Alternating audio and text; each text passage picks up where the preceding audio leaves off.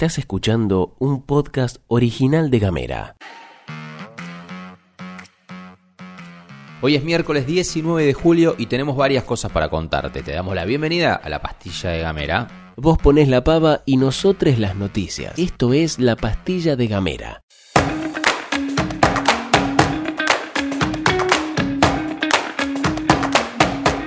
¿Qué onda? ¿Qué tal? ¿Cómo va? Qué lindo que es reencontrarnos como hacemos cada mañana y arrancamos en Río Grande para contarte que la organización feminista La Hoguera emitió un comunicado en el cual celebra la resolución de la legislatura fueguina que insta al Poder Ejecutivo Provincial, especialmente al Ministerio de Salud encabezado por Judith Digilio, a garantizar el derecho al aborto en la provincia. En el comunicado destacan que el aborto es legal en Argentina y que es responsabilidad del Estado en todas sus esferas cumplir con esa ley que fue resultado de luchas y La organización enfatizó la importancia de la participación activa de aquellos que ocupan cargos en tomas de decisiones, especialmente aquellos elegidos por el voto popular para construir una sociedad mejor. La hoguera concluye su comunicado llamando a no ser indiferentes y a trabajar conjuntamente para garantizar el acceso a la interrupción voluntaria del embarazo en el Hospital de Río Grande y cumplir así con los derechos de todas las personas con capacidad de gestar en la provincia. Ya desde la entrada en vigencia de la ley del aborto legal, seguro gratuito, el Hospital Regional de Río Grande mostró problemas para poder ejercerla, para poder ejecutarla.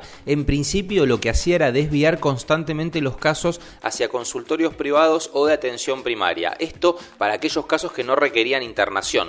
Bueno, de a poco esta práctica también se fue cortando, pero además para los pacientes y las pacientes que requieren internación deben trasladarse hasta el Hospital de Ushuaia, que como todos sabemos está a más de 200 kilómetros de Río Grande, ya que el Hospital de Ushuaia es el único que realiza la interrupción tal como lo pide la ley. Esto genera obviamente una serie de obstáculos y trabas, más allá de que implica que para la persona que tiene que hacerse el tratamiento lo tenga que hacer alejado de su círculo y de su espacio seguro.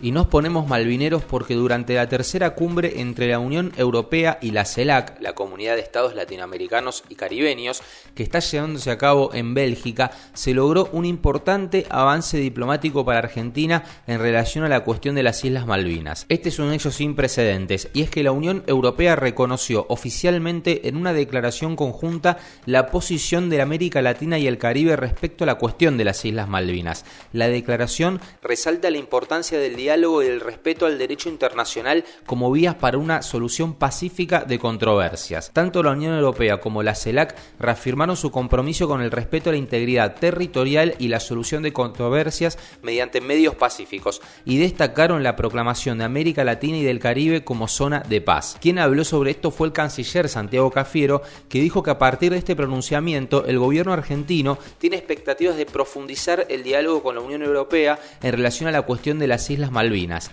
La declaración conjunta, dice Cafiero, constituye un llamado adicional de la comunidad internacional al Reino Unido para que cumpla con su obligación de reanudar las negociaciones de soberanía con Argentina.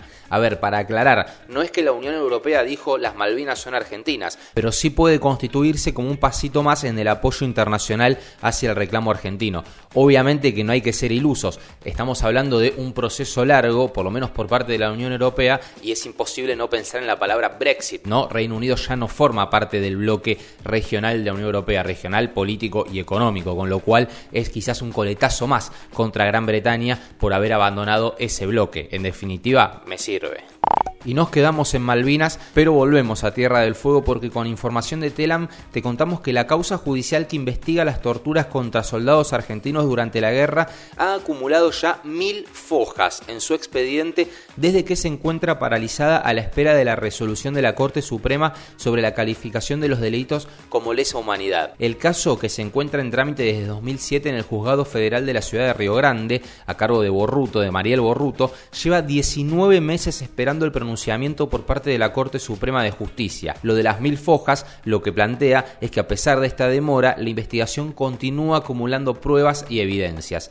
La jueza Mariel Borruto, a cargo del caso, afirmó en varias oportunidades que el hecho de que la Corte Suprema deba definirse sobre si es o no delito de lesa humanidad no impide la recepción de nuevas denuncias ni la realización de medidas probatorias. Esto, a su juicio, demuestra que la causa sigue activa y abierta a la presentación de nuevas evidencias. Como te hemos contado en varias oportunidades, el fallo de la Corte puede ser determinante en la causa para definir la continuidad del proceso judicial y establecer si los delitos son considerados de lesa humanidad. Pero ¿qué significa esto? Esto es hipersensible para la causa. Si la Corte Suprema establece que los delitos son considerados de lesa humanidad, entonces significa que no tienen prescripción, es decir, no vencen a lo largo del tiempo la posibilidad de ser juzgados. Bueno, hace 19 meses que se está esperando el pronunciamiento por parte del máximo Tribunal de Justicia de la Argentina, que dentro de su reglamentación institucional no tiene plazos para dictar los fallos la Unión Obrera Metalúrgica de Río Grande decidió intensificar las medidas de fuerza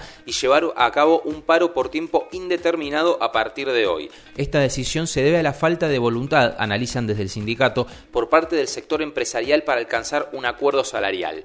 El Congreso de Delegados de la UOM seccional Río Grande se juntó ayer martes y ratificó la resolución tomada el 30 de junio en la cual ya se había determinado llevar a cabo este tipo de medidas. Sin embargo, en su momento lo habían reducido a 48 horas. Bueno, ahora será por tiempo indeterminado. Esta medida de fuerza refleja la necesidad de los trabajadores de la industria metalúrgica de obtener un acuerdo que consideren justo para satisfacer las demandas salariales y garantizar las condiciones laborales. Pero además hablamos de la continuidad laboral de cientos de familias que quedaron en la calle a partir del 30 de junio y de lo que te venimos contando al respecto. Ante la consulta en aire libre sobre una posible conciliación obligatoria, Oscar Martínez dijo esto se han agotado la instancia en este conflicto. Este, no debiera haber ningún tipo de oportunidad de, eso. Sí quedan algunas otras posibilidades del Ministerio, como es en la medida que no se acuerde eh, definitivamente alcanzar un acuerdo, la posibilidad de un laudo, pero eso está muy lejano.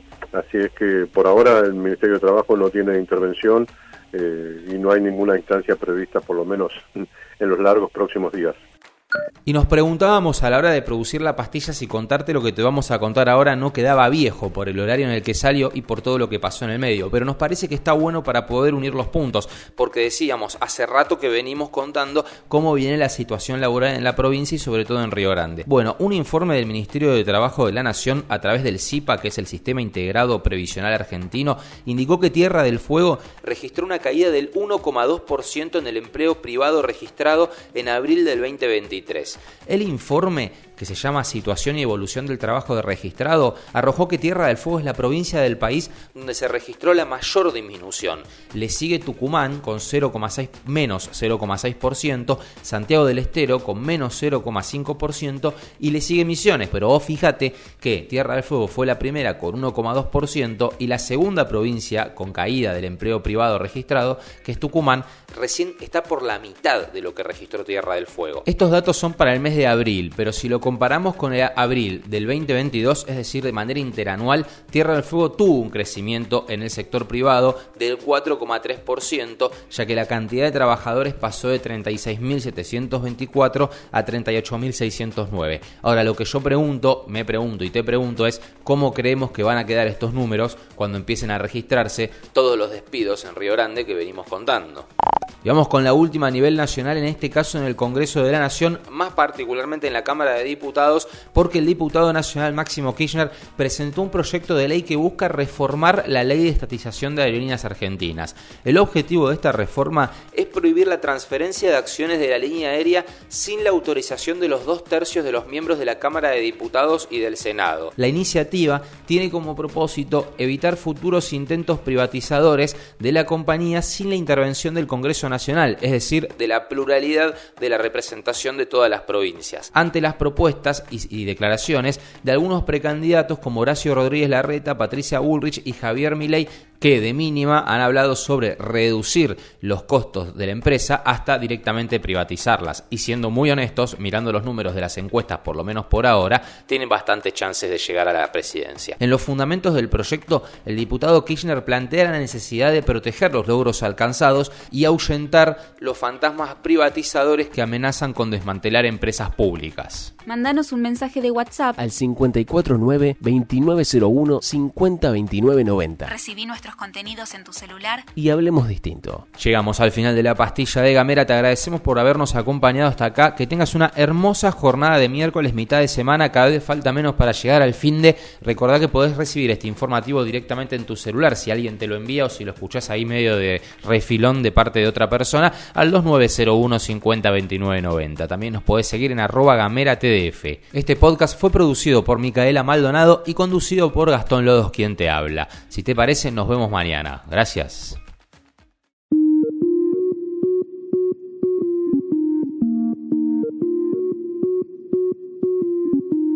Estás escuchando un podcast original de Gamera.